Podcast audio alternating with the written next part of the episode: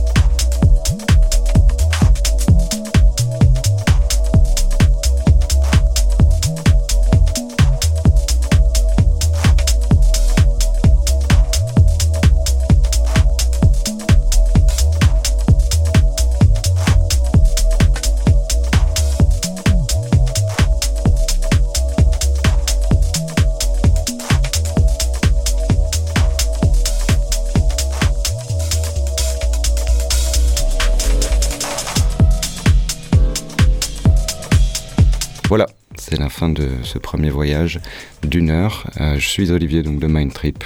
Euh, c'est mon mix que vous avez écouté cette heure-ci et je vous propose qu'on se retrouve le mois prochain de 21h à 23h pour un format de 2 heures cette fois. À très vite.